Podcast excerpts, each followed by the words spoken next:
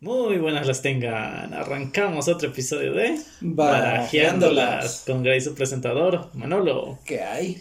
Y Ponchiva, Gatuno Espartano 2.0. Espartano 2.0. Mira, velo por este lado, ya lo está diciendo completo. ya con un agregado.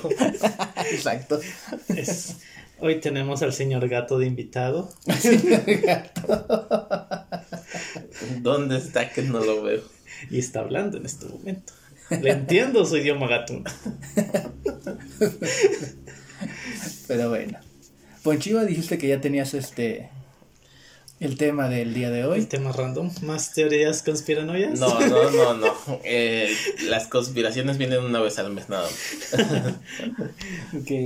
Entonces. Entonces, este, ¿con qué nos quieres iluminar hoy? Vamos, vamos a empezar con una, una breve historia. ok. Primero. Érase una vez en el país de Ponchiva. Érase que Un gatito locochón. no.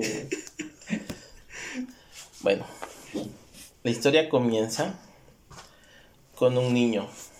Un niño cuando nace, su madre lo llama Luke. Skywalker. Luke. Skywalker. El niño, obviamente al nacer, los niños no, no, pueden hablar, tienen que desarrollarse. Entonces pasan los primeros dos años de vida del niño. Cuando el niño empieza a crecer, empiezan a notar conductas que para una madre serían conductas normales para el niño. El niño le empieza a decir a su mamá que él antes tenía el pelo negro. Cabe destacar que Lud es un niño de pelo rubio.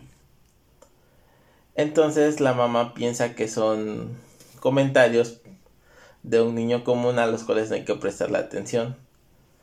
Mas sin embargo, este niño empieza a cada vez a decirle más a su madre que él antes tenía el pelo negro y que ella no es su madre y que además su esposo la necesita. Entonces la mamá empieza a tener conflictos sobre estos estos mensajes que este niño empieza a decir. Pero pues piensa que son historias normales de un niño. Llega el día de San Valentín y empiezan a hacer adornos en la casa por el día del amor y la amistad. ¿Quién hace adornos en San Valentín? Lo mismo iba a preguntar. Hay gente que lo hace. No. Claro que sí. No, solo los negocios. ¿No viste la vivienda donde vivíamos antes? Pero pues de todas formas. Así, pasaban por el primer departamento todo negro, oscuro y deprimente. Pero los demás vienen adornados. Exacto. Pero bueno, entonces, al ver que está pegando estos, estos, este, eh, corazoncitos. corazoncitos. Ah, previo a esto, el, el niño empieza a nombrar todo lo que le preguntan qué nombre le pondremos como pan. Sus juguetes los empieza a nombrar como pan. Como pan. Y la mamá se, se pregunta por qué todo lo nombra como pan si no conoce a nadie con ese nombre. Pan, pan, pan, pan.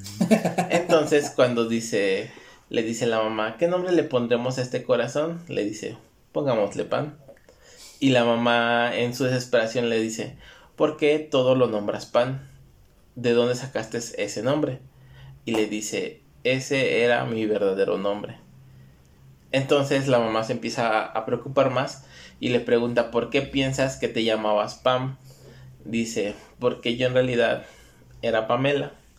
Vivía en un edificio que se incendió y me morí.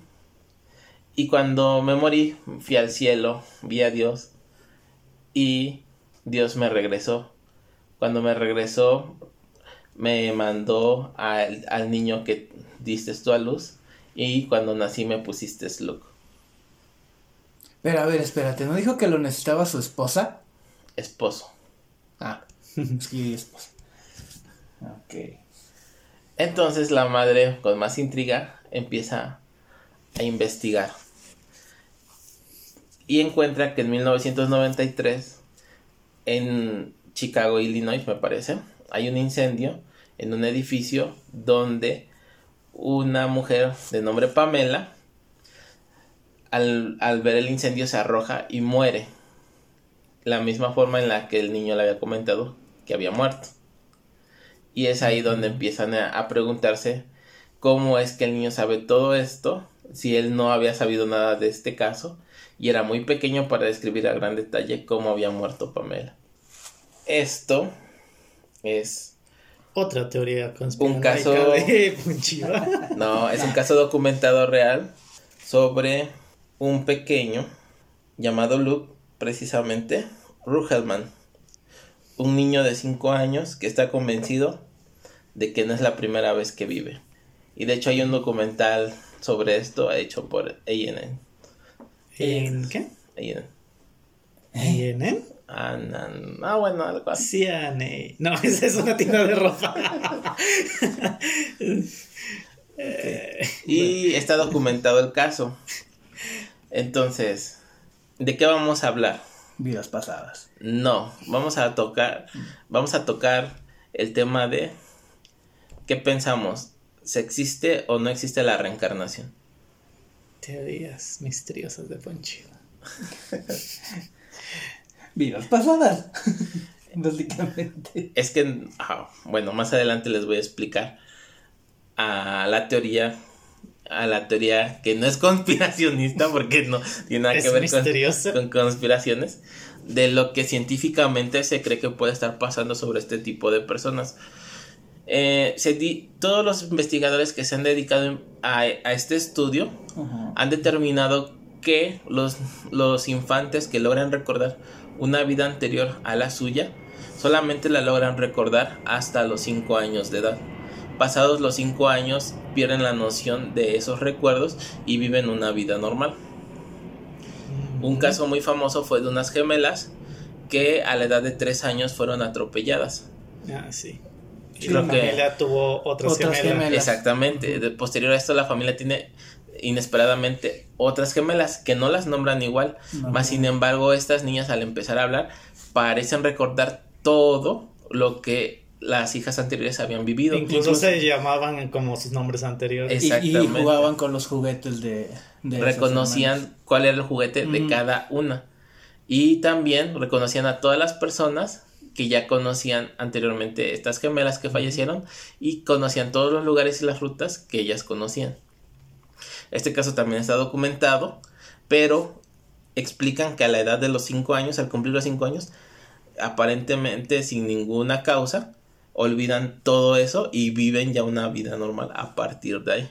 Hay otro caso, no sé si también lo checaste mientras estabas este, investigando, de un niño que él este le regalan en alguna ocasión un, un avioncito y empieza él a, a decir que este que era el avión en el que él este había que él había pilotado.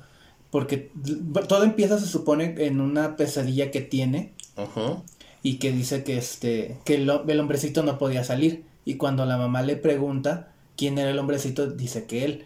Y se supone que él menciona que en su vida pasada había sido un piloto que fue derribado en la Segunda Guerra Mundial. Ese es el caso de James Houston y que reencarnó en James Leininger. Es el que mencionas. Y sí, efectivamente. Y este caso también está documentado y fue estudiado por un médico muy famoso que incluso escribió un libro que se llama Ensoul Survivor que es este eh, trata de ese niño precisamente que renace James Lendinger que recuerda la vida pasada como piloto en combate estadounidense que murió en combate en la Segunda Guerra Mundial. Y de hecho este caso este trascendió más porque aparte da el nombre de de, de un amigo, porque creo que el único que muere era, es él. De, los, tengo entendido que el único que, que, muere derribado es él, pero sí hubo otros que fallecieron en, en accidentes y él menciona... Él menciona los nombres. De hecho, si mal no recuerdo, porque ese caso yo ya lo había escuchado en alguna otra ocasión, que le regalaron sus este, G.I. Joes y que los nombró de acuerdo a los nombres de sus amigos que tenía en, en el ejército. Ya ves, no son Kens, son Joes. Son Kents. y que de hecho el, papá sí se puso a investigar un poquito, por, creo que por su suegra, porque le dice, no, es que sí investigalo, sí chécalo. Y encontró a la tripulación que, que había estado en ese... Sí, lo que te comentaba, de hecho da el nombre de su amigo. Ajá. Y creo que, si no mal recuerdo, seguía vivo precisamente, y sí reconoce el nombre de esa persona. Sí, que incluso cuando, el, que tengo entendido que el niño sí lo conoce y que hasta le dice, porque eres este fulanito, pero te ves, te ves más arrugado. y, y, y de hecho el niño se supone que tiene mucho conocimiento de lo que son este los aviones de combate. Porque sí dice, es que, es que de hecho, tenía dice, tal problema. Dice que lo llevan en uno de esos viajes a un museo que apenas estaban armando y estaban armando un avión, precisamente que era el avión que él había piloteado. Entonces al momento de que lo están armando le dice, esa pieza no es la pieza adecuada. Y le empezaron a preguntar que cómo sabía y es cuando le empieza a decir también que él había sido este piloto y que ese es el avión en el que se había estrellado. Y además da una señal que es sol rojo, me parece, que sol de sangre que tiene que ver con el logotipo que usaban los la bandera de, de, Japón de Japón que fue en la guerra donde él muere muere precisamente contra esa esa esa armada. Entonces este pues fue muy fue muy integrante porque también dicen sus padres que él jamás había mostrado interés por los aviones, jamás había leído nada sobre los aviones, bueno, a esa edad no sabía leer y jamás había tenido algún acercamiento noción nada de conocimiento pues. Exactamente. Entonces, ese también es un caso muy sonado. Pero hay un caso aún más, más fuerte que a mí me, me llamó mucho la atención. Es, en este caso, no, no dan el nombre del infante. Más sin embargo, está documentado. Y de hecho, hay un libro de tal como, de tal de esto. Porque el, el libro se llama Eli, Eli Lash, que es el nombre del médico que, este, que llevó este caso, que era un médico israelita, si no mal recuerdo, que este, ajá, es este prominente en Israel, que era consultor en la coordinación de servicios de salud en la franja de Gaza, que en esta franja en, Gaza fue donde encontraron a este niño. Este, eh, e, este niño, al momento de poder igual, a poder hablar y comunicarse, empieza a decir, porque para empezar él nace con una marca roja en el cráneo. Mm. que era una, marca de nacimiento. Entonces, en esa cultura donde van, precisamente, sí creen en la reencarnación y creen que las marcas de nacimiento tienen que ver con algo de su vida anterior. Entonces él empieza a decir que él había sido asesinado, que había sido asesinado, que habían matado, lo habían matado y lo habían enterrado. y este, y su familia pues empieza a indagar en esto. Entonces y... a mí me atravesaron el costado. Sí. Entonces, ah, Tal vez. que se supone Pero ya no lo vas a recordar hasta los 5 años, Entonces...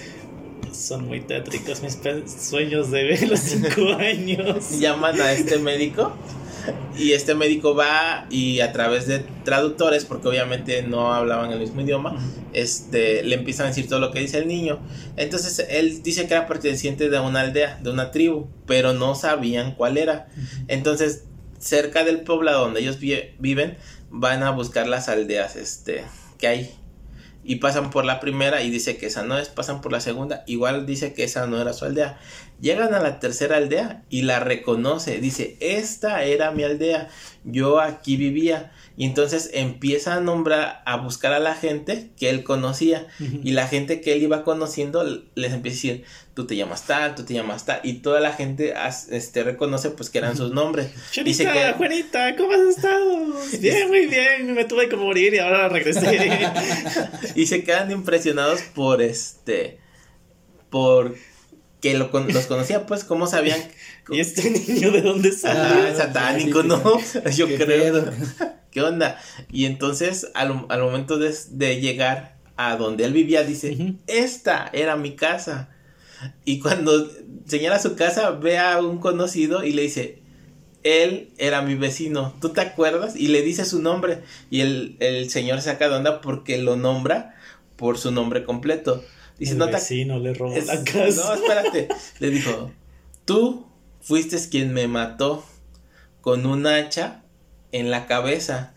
y después me enterraste y te puedo llevar al lugar donde me enterraste. Entonces dice, el médico relata que al momento que él le dice eso, ve que le cambia la tonalidad a un tono blanco al, a la persona. puso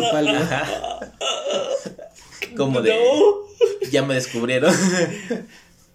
y van, toman como, como, ¿cómo se dice? hasta que se demuestre lo contrario, pero este presunto, presunto culpable a, a, este vecino y mientras van al lugar donde les indica el niño.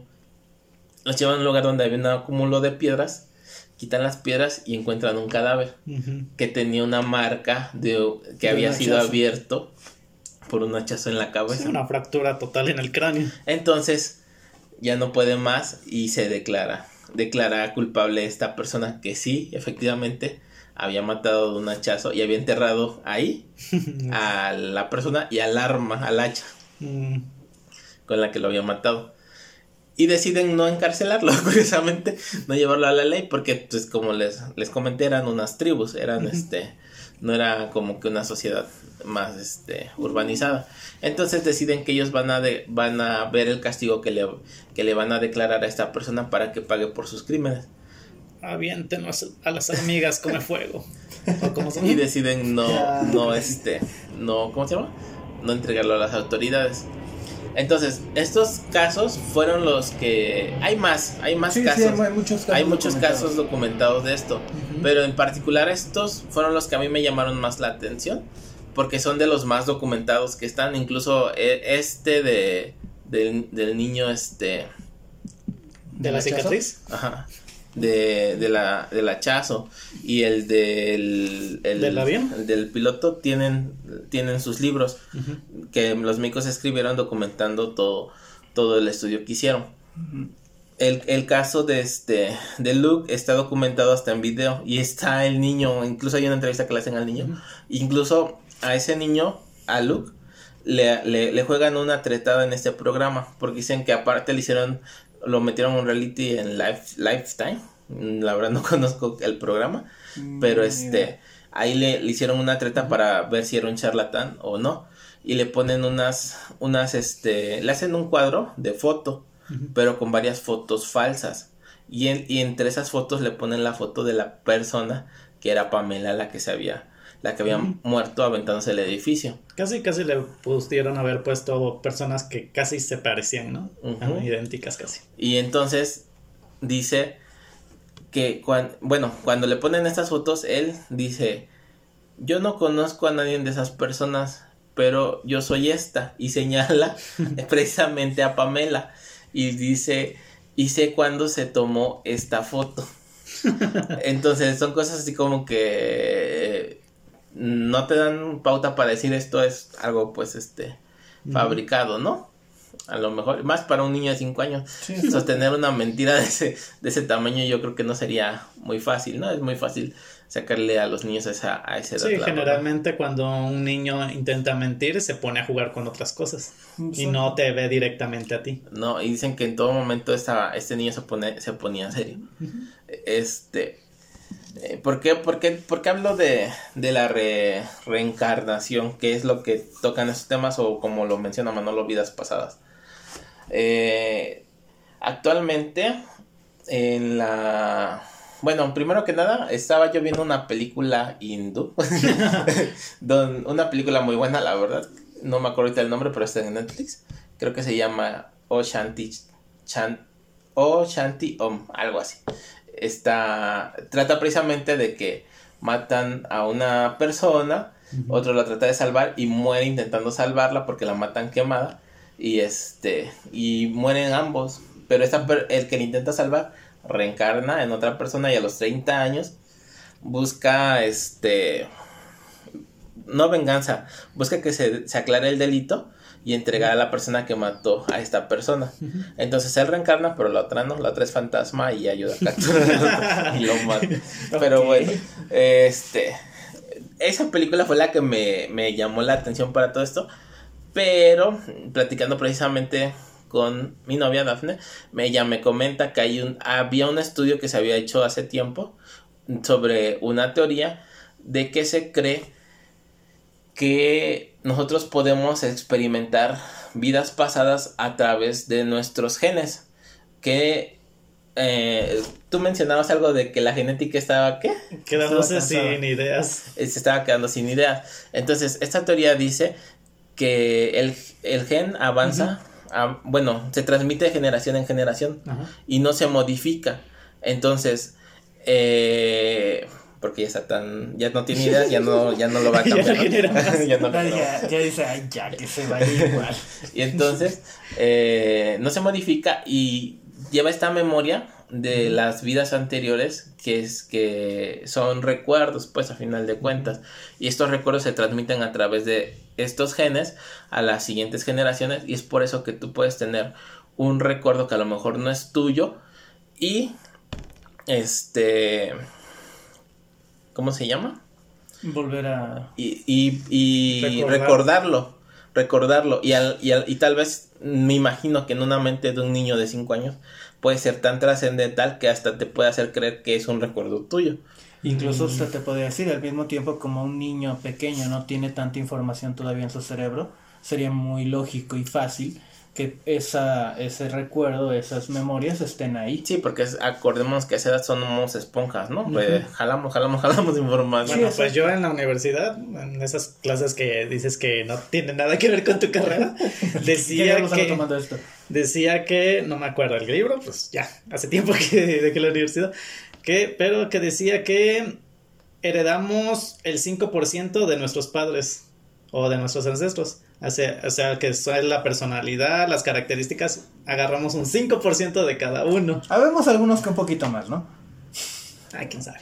Sí, Manolo. heredamos ese 5% exacto. Y ya, pues lo que vamos viviendo se le agregamos más. Es lo que nos baje. y puede ser. Define como individuos. Y puede ser que entonces ese, ese pequeño porcentaje es lo que bueno, podríamos recordar de ¿Tú recuerdas el nombre de ese 5%? ¿Cómo se le llama a eso? Bueno, actualmente, o por lo que yo estuve investigando, se llama epigenética. Ese es... Eh, eh, ¿Épico? Epigenética. ¿Épico? ¿Épico cosa? Este, y, y epi pues significa, viene del latín que significa sobre, encima de que, sí, que quiere decir que va encima de la genética. ¿Por qué? Porque es ese, como tú dices, es un 5% que viene arrastrándose desde las generaciones anteriores, que pueden ser padres, abuelos y más atrás. Ese, ese gen que se transmite y que además lleva recuerdos. Se han hecho estudios inclusive sobre epigenética en hijos y nietos de aquellas personas que tuvieron traumas de guerra y se ve y se vio que hay un 10% mayor de mortalidad en esta en este este ¿cómo se llama? en este grupo etario en, en, estos este sucesores. Hicieron el mismo estudio en los predecesores y no hubo diferencia. O sea no hubo ah, un dato que dijera que aumentará su mortalidad. Entonces se definió que es, esto se transmite hasta los este ¿cómo se llama? Los traumas se pueden transmitir en este gen. A eso se le llama epigenética. Es, no es algo que esté comprobado, son, es una teoría. Y se han hecho estudios que avalan que podría ser que así sea. ¿Por qué? Porque hablan, hablan de generaciones que vienen descendientes de gente que sufrieron a lo mejor este encerrado. Por ejemplo, hablaban de un estudio de que estuvieron encerrados este como soldados prisioneros en, en, la guerra precisamente y que dicen que tenían un espacio, porque eran tantos, que tenían un espacio del tamaño de una tumba, donde la mayoría moría y eran pocos los que sobrevivían, que sobrevivían con unas pequeñas porciones de maíz y, o sea, casi sin nada, ¿no? Pasaban hambruna, hambre y más todo el trauma.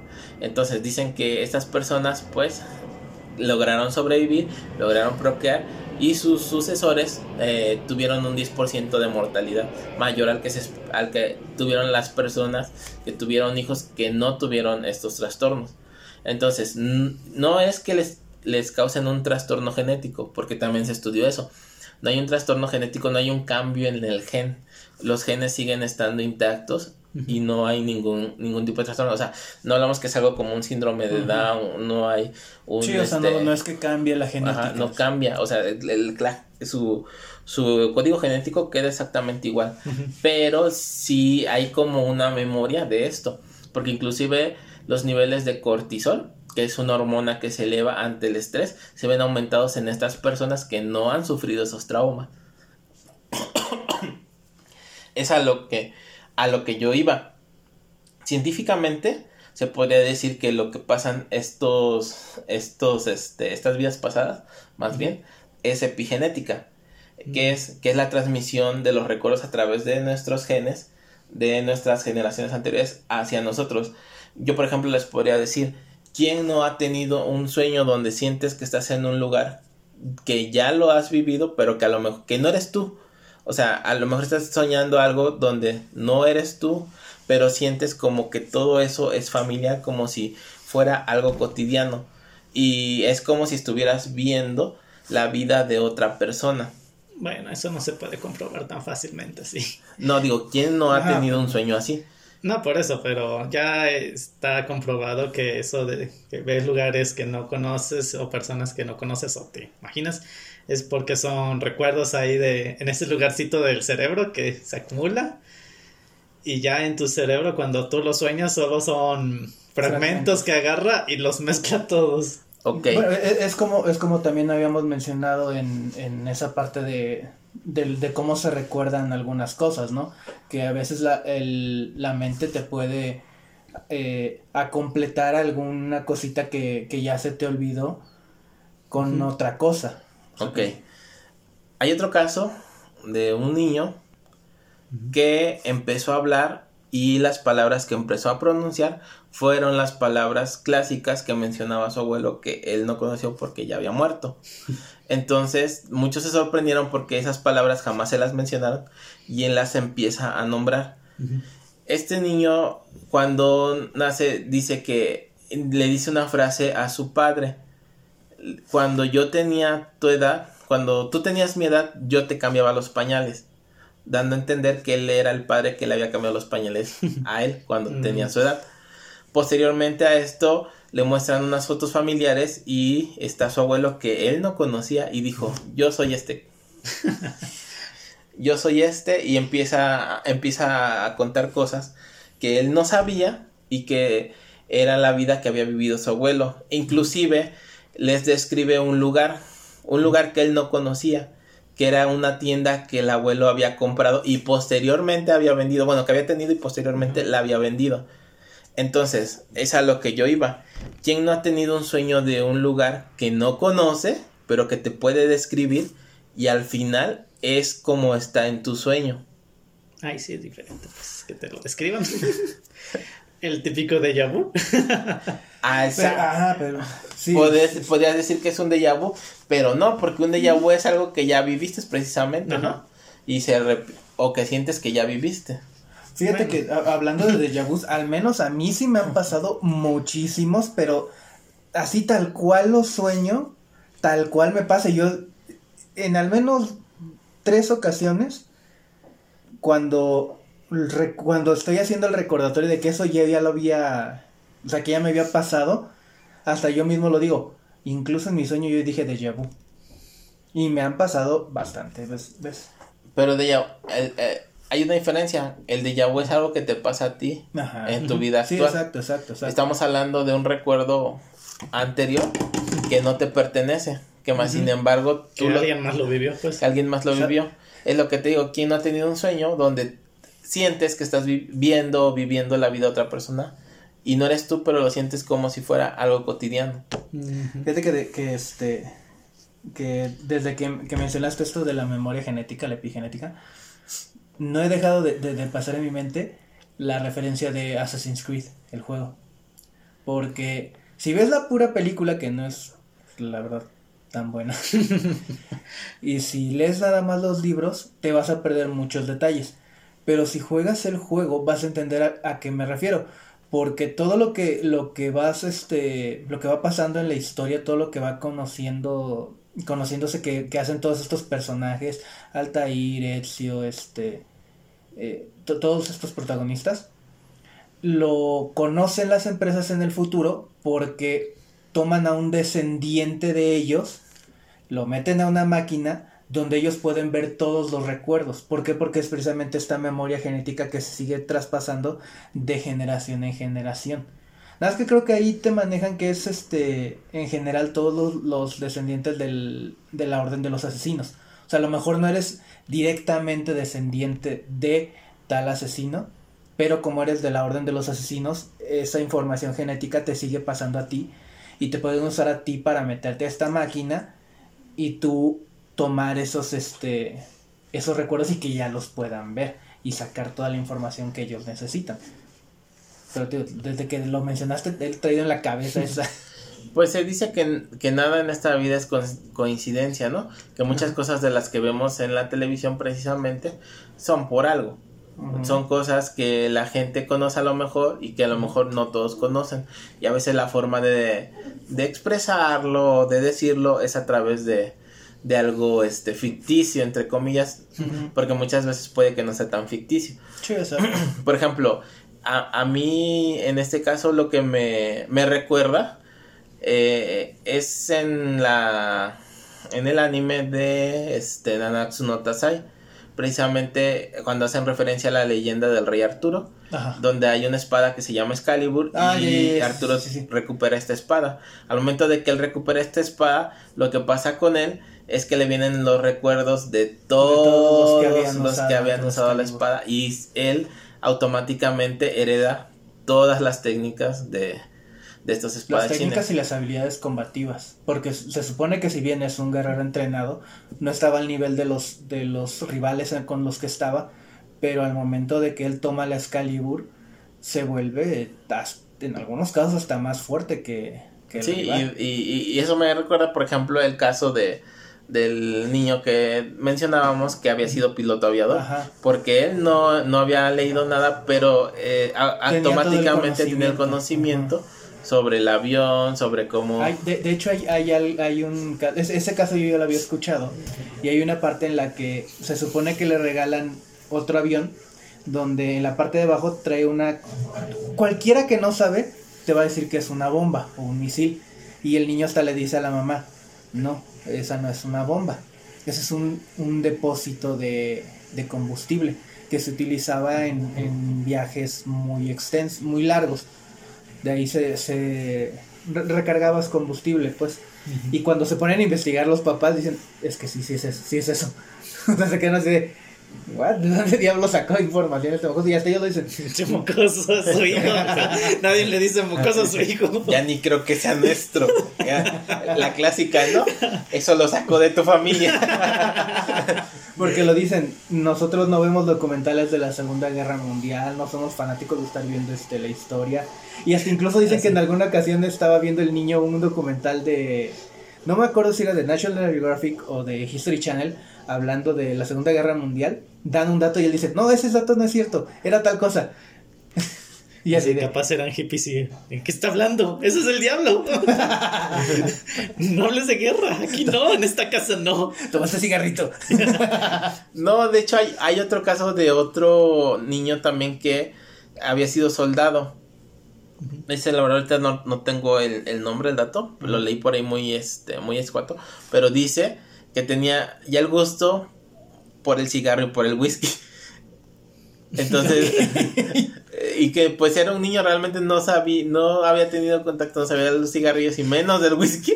Y ya nació y ya es adicto, oh, eh, por Dios, ¿en qué, fallamos? Entonces, pues sí, pues así. Y, y, pasa, ¿no? Así de, le dicen, oye, es que tu hijo ya está tomando. Ah, sí, es que lo saco de la mamá. ya venía la leche materna. Exacto. Te dije que no fumaras eso en el embarazo. y ya le decís, pero era uno de marihuana, es natural. fue culpa del horno de microondas, no la radiación, salió mal el niño.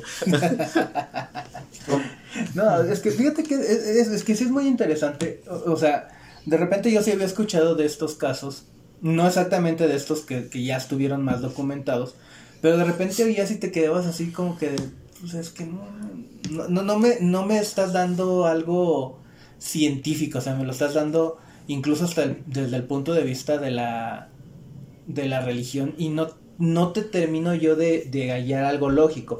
Pero todos estos casos que tú mencionaste no se estudiaron desde un punto de vista filosófico. No, de hecho, el, el caso de Luke, que era el que decía que era pan, eh, dicen que se quedaron muy sorprendidos los padres cuando les comentó que ella había que, la, que había muerto, que había ido al cielo, que había visto a Dios y que Dios lo había regresado. Les sorprendió mucho porque dicen que en su casa jamás le inculcaron ninguna religión a este niño. bueno, ni, ni mucho menos sabía, le habían hablado de la muerte. o sea, él solo les habló de la muerte, que ya la conocía, y aparte les habló de Dios. Entonces se sorprendieron mucho porque dicen, jamás le hemos inculcado, ninguna religión. Jamás hemos hablado con él de la muerte. ¿Cómo es que él sabe de la muerte y cómo es que conoce a Dios? ¿Cómo es que sabe después la religión? Los padres. Diablos, si existe un Dios. No se puede al infierno. así, y la otra, así, sí, y más tú diciendo diablos. sí, es que te digo, o sea, e, e, esto, todos estos casos, pues como tú dices, están documentados, o sea, hay, hay un... Sí, hay una evidencia de, de ello. Y, y, y, y, no es que, te digo, no es que se haya visto desde un punto de vista filosófico, teosófico, sino que desde el punto de vista científico. Y es donde, como tú dices, pues es que es un poquito, a lo mejor, no, quiero decir creíble, sino que lógico. O sea, tú, tú mismo lo puedes razonar, así de, ah, mira, es que si hay aquí algo, un componente que a mí me, me llama la atención porque pues no se está viendo desde un punto de vista empírico, sino ya con un método científico y quitando pues a lo mejor también todo esto, estas creencias, vamos a ponerlo así. Y la verdad es que hay muchos de esos casos y la verdad llaman mucho la atención. Yo estaba oyendo precisamente unos casos hace unos meses, precisamente estos casos, la mayoría de estos casos que, mencionas, y sí me llamaron bastante la atención, sí me quedé así de, ah, caray. Sí, no, es que yo traté de buscar lo que estuviera, como siempre, documentado. no me voy a nada más a lo que dice una página, sino a lo que tiene una evidencia. Y, este, digo, a mí me dijo mi novia precisamente de lo de la, por esta película que vimos, lo de la teoría que había de, de, este, de que la información genética se transmitía a través de las células de generación en generación. Me costó mucho trabajo encontrarlo porque no es un término muy, este, muy común y se llama epigenética. Y ah, creo que se empezó a estudiar en, a inicios del 2010 en el este en la década pasada pero hasta la fecha no, no se ha este, cimentado. De hecho cuando buscas información sobre esto dicen que es una teoría todavía o sea no es algo que esté comprobado. Pero leyendo esta información, leyendo los casos que ha habido y relacionándolos con estos casos que estamos comentando, yo dije, bueno, a lo mejor bueno, no a lo mejor, es una forma en la que mm, tú ves el pasado, por decirlo así, o algo que viene en tus genes, pues, valga la redundancia. Eh, haciendo una comparativa un poco, no sé, más o menos sería como no sé, en la película de Lucy, precisamente, cuando, le, cuando ella libera toda la información que tiene, todos sabemos que tenemos un cerebro que solamente ocupa en la mayoría el 10% de su capacidad. Y hay quienes ocupan más y son genios, ¿no? Como Albert Einstein, que creo que era el 12%, no recuerdo bien. Pero realmente la capacidad este, de nuestro cerebro que tenemos no la hemos podido liberar al, al 100%. Entonces, tiene más funciones que se ocupan en esa capacidad, que son motrices, que son este eh, algunos que tienen cierta afinidad hacia ciertas cosas como la música, artes creativas, muchas cosas, ¿no? Que también para eso se ocupa, pero para su potencial que tiene nuestro cerebro y la cantidad de información que hay ahí, eh, se dice y que no hay todavía un, este, un uso total del mismo. Mm, ahí en esa película lo que te, la teoría que te ponen es que eh, logran liberar este, esta capacidad cerebral que tenemos. De una droga, ¿no? Ajá. Pero bueno, el punto es que logran liberar la capacidad. A ver, drogas, niños. y este. Es más, también hay otra película parecida de que utiliza una droga igual y libera. Lo vuelve pues un super genio. En este es un actor, pues.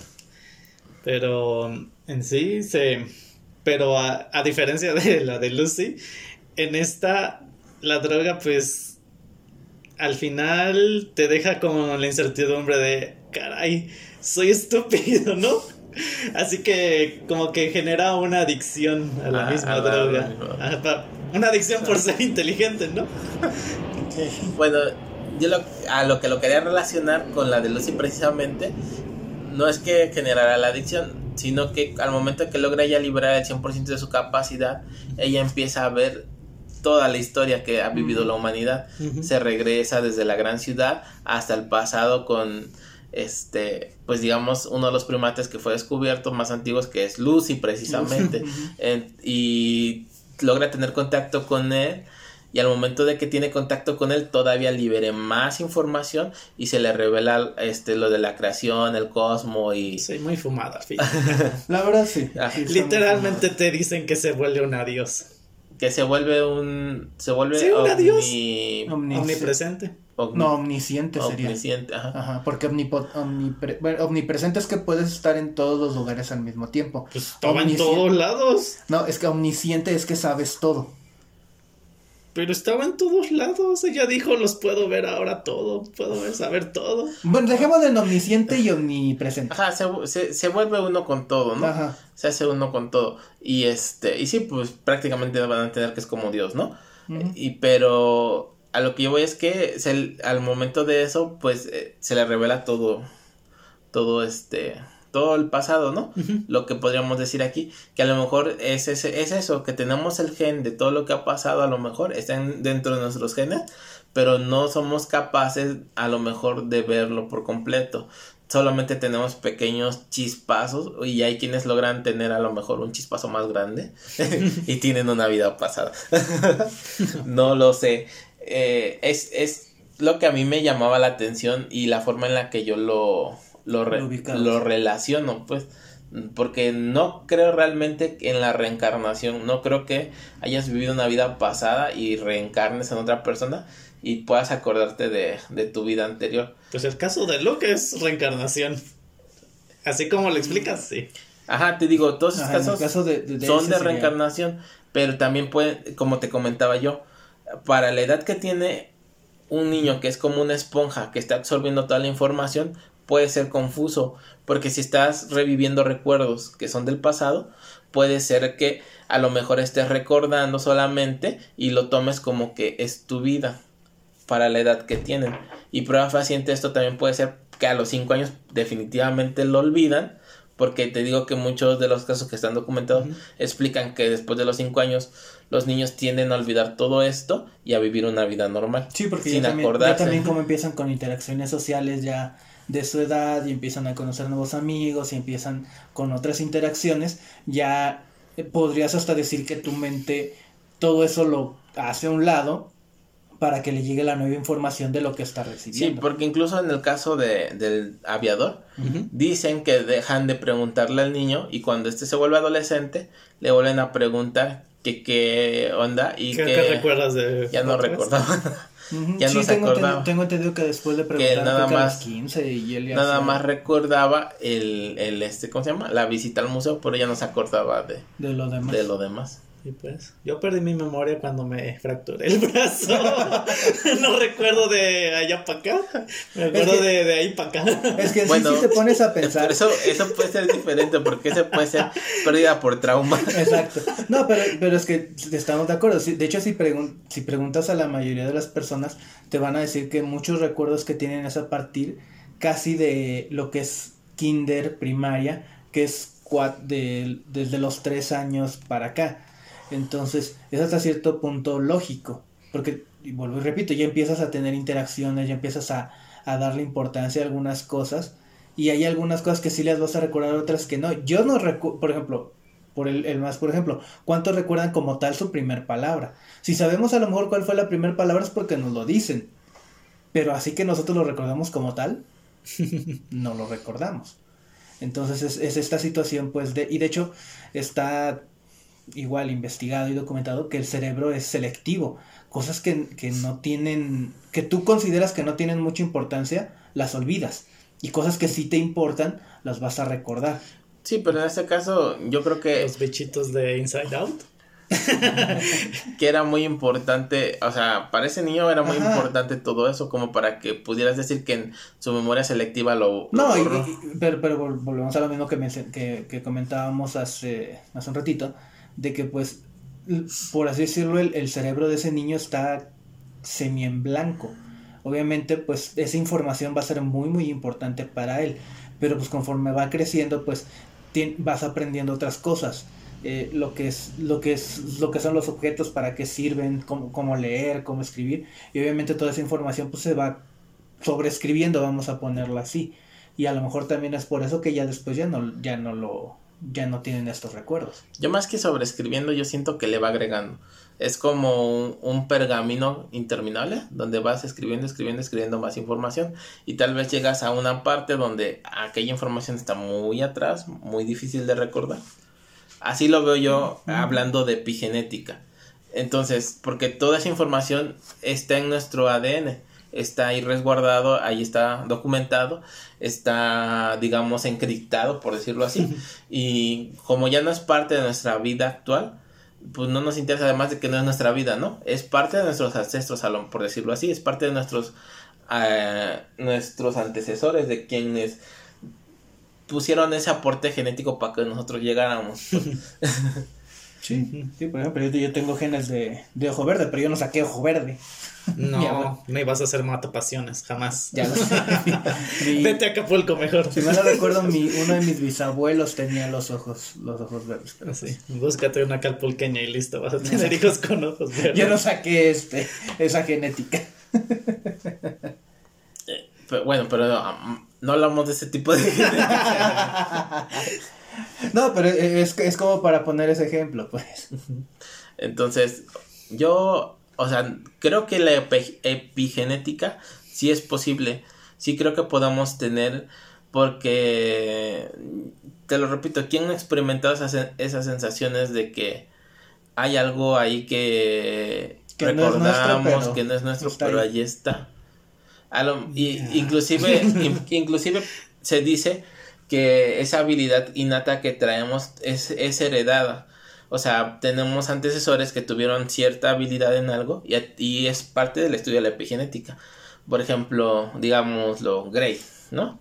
Que tiene afinidad hacia la cocina. Mm. Entonces, diga, puede ser, puede ser este parte de su epigenética. Que algún ancestro haya tenido. Ajá, que haya tenido eso y en él estuvo presente y por eso tiene afinidad hacia ello. En realidad también del, bueno, de lo que leí en ese libro, que también las cosas malas sí, también las cosas malas. Eso de que es muy común de que si el padre o el abuelo eran borrachos, digámoslo así, hay mucha probabilidad de que el hijo resulte ser borracho. Y es lo que mencionaba con el caso del, del otro niño. No, el que, el que ya... Que ya traía afinidad por el cigarro y el whisky. Mm, así. así que pues los vicios, inclusive las, ¿cómo Los, ¿cómo se dice? Cuando los, los malos logros de nuestros ancestros los volvemos a repetir nosotros. La frustración, ajá. Y pues, eso es... Pues no estaría mal, es, que al final de cuentas... No, sí está mal que no se no, eso. No, no me refería a eso, sino que no, no, sería tan descabellado pensar que, que no pueda pasar. ¿Cuántas veces no hay, por ejemplo, en una misma familia que todos tienen, este, por ejemplo, la misma carrera. La maldición, le llaman la maldición, ¿no? y si no, llega la oveja negra que estudia otra cosa. o, por ejemplo, igual familias que disfrutan mucho de un deporte en específico. Por ejemplo, en, tanto en la familia de Ponchiva como en la mía, nuestros papás los, los dos jugaron mucho tiempo fútbol. Yo, yo, yo no jalé tanto de, de jugarlo, pero sí me gusta, me gusta verlo pero es, es, por ejemplo, igual parte de esta, de esta genética, este gusto que hay en la familia por el fútbol. Poncho iba así, él, él sí jugó Yo soy un crack. Ahorita quién sabe ya, ¿eh? Pongo un balón. Ahí tienes Pero con aire. pero, Sí, pero sí, es, es, muy interesante la verdad, porque si ya cuando te pones a, a, documentarte, sí está muy, muy interesante la verdad. Mira, yo tengo información mucha de este tipo porque a mí siempre me ha apasionado este tipo de tema. Pero por hoy nada más les voy a dejar esto. ya, ya en otra ocasión hablaremos de, de cosas. Entonces, que Mulder recordaba su vida pasada. no, a Mulder, e, esa es otra, porque incluso también dentro de los estudios que hicieron, usan esas, eh, se basan en esas técnicas, pero esas son técnicas de regresión que le llaman, ah, a través del hipnotismo, para según llevarlos a sus vidas anteriores. Pero igual puede ser parte de lo mismo, a lo mejor nada más. A ninguno de estos niños les trataron de hacer eso. no, pues que no era necesario, ellos solitos no, les de sabes? Eh, en dado caso estaría, estaría interesante que lo hicieran ya con, con ellos ya adultos, ya, Ajá, ya para, para ver qué puedes este ubicar que puedes recoger a ver si es verdad. Porque no estaría descabellado también pensar que estas técnicas, porque son al final técnicas de hipnotismo, sean como una llave para abrir parte de, de, de, de, este, de este gen que traemos de información y mostrarte información pasada. Posiblemente. Bueno, pero se necesita mucho estudio en este porque también... Bastante estudio. No, porque cuando estás hipnotizado eres muy susceptible a todo. Exacto. y cualquier, cualquier palabra te puede modificar lo que estés pensando. Exacto. Sí, además recordemos también que para que te puedan hipnotizar también la mente tiene que estar completamente tranquila, serena. No, y tiene que ser algo experto, porque mi maestra me dijo que en su clase de psicología, pues, a todos les enseñan la técnica de hipnotismo, pero no cualquiera la tiene puede aplicar porque puede resultar muy desastroso. Yo, por ejemplo, yo por ejemplo me, tocó estar en una, igual en una clase así con... con Solo me han logrado dormir. con psicología de hipnosis y quien nos lo... Quien nos impartió esta, este mini curso, esta mini clase, nos comentó que él tiene el video y, nos dio el link para, para, eso, donde él le hacen una cirugía de rodilla, me parece, y él lo único que hace es déjenme autohipnotizo para yo no sentir dolor. Y se supone que dentro de en todo el video te muestran pues desde que él se empieza a autohipnotizar hasta que terminan la cirugía. Y cómo lo este lo hacen sin anestesia. Creo que también hay uno de un dentista que usa el hipnotismo. De hecho, por eso, por eso tomamos nosotros, nos dieron esa clase porque dijeron no, no descarten que en algún momento puedan eh, valerse de estas técnicas para hacer alguna persona o algún tratamiento. doctor, se nos acabó la anestesia. Deja, saco, míralo. no. Himno. sí, sí, precisamente por eso tuvimos esa clase. Y ya cuando ya está hablando de, de su vida pasada. Imagínate, ¿cómo, se siente? Bien, doctor, recuerdo que en mi vida pasada también iba con un dentista, pero era un hijo de su pinche. recuerdo que ya no tenía la muela que me está sacando. me sacó esa y la del otro lado.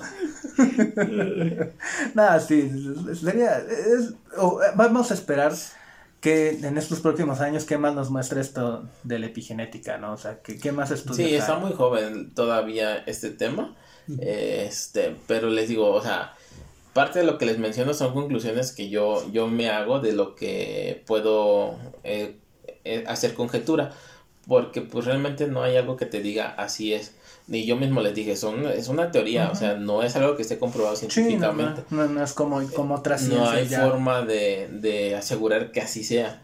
Pero pues sí te da a pensar mucho de que podríamos tener ahí una información genética muy bien guardada dentro de nuestro, nuestras células que ahí está presente y que a lo mejor hay una forma de obtener eso. Y podría servir para eso, para evitar errores que se han cometido en el pasado, precisamente. Y también tengo entendido que el código genético humano no se ha terminado de descifrar. No. Entonces, sí, puede estar ahí perdido toda esa información. Pero bueno, pues un tema muy interesante. Déjenos ahí en los comentarios qué opinan ustedes, que de las historias misteriosas de Ponchiva. que este, ¿qué les pareció el tema? Coméntenos y pues si les gustó, después estaremos hablando un poquito más de esto. O sea, son... Si conocen algún caso también, nos los, nos los pueden este, dejar en los comentarios. Si quieren que platicamos de algún caso en específico. Si se acuerdan de su vida pasada, también coméntenos. O si conocen un buen hipnotista para que nos hipnotice a Ponchiva y veamos su vida pasada. A ver si fue futbolista. que perdió la pierna en un partido. Pero sí, pues coméntenos. No recuerdo haber perdido la pierna nunca. Pero pues coméntenos. Y ya pues, nosotros estaremos ahí leyendo sus comentarios y viendo este, este tema. Pero bueno, vamos a estar cerrando. Fuiste futbolista azteca. Tal vez. Tal vez fui sacrificado y convertido en un pozol. Exacto. Pero bueno, eh, nos vamos a estar cerrando. Como siempre les, les recordamos, sigan nuestras redes sociales, Facebook, Twitter, el TikTok. Ah, nada más antes. Porque también se me, se me ah. olvidaba mencionarles, dentro de todo esto está comprobado también que esto trasciende razas, culturas y este o sea, no se da en un mismo lugar. Mm, Puede ser un caso que aparece de este en un lugar diferente hasta en un país diferente. Que tu vida, o sea, que, tu, que tu, los recuerdos de tu vida pasada son de otro país, ¿no? Lo que, más, lo que me hace pensar todavía aún más que sí puede estar dentro de los genes. Sí, de hecho, no estaría, no estaría descabellado. Pero nunca fuiste negro. Nunca Pero bueno. No, creo. Te gusta como Manolo pude haber tenido ojos verdes porque mi bisabuela tenía ojos verdes, pero Pero bueno, como les mencionábamos, ahí están nuestras redes sociales, Facebook, Twitter, el TikTok, está en nuestro canal de YouTube y nos escucha, nos pueden escuchar en Google Podcast y en Spotify. Y pues bueno, nos estamos despidiendo. Yo fui Manolo. Yo fui Gray. Yo fui Ponchiva Espartano 2.0. y nos escuchamos la próxima. no olviden que la próxima semana les estaríamos trayendo el review del cuarto capítulo de Loki. Sí, Manolo, ya sabemos que quieres decir que ya se va a acabar. no, ya no lo iba a decir. Pero bueno, nos, nos escuchamos con el próximo review de Loki y la próxima semana con otro tema random. Y recuerden, no son una variante. Hasta la próxima. Chai. Bye.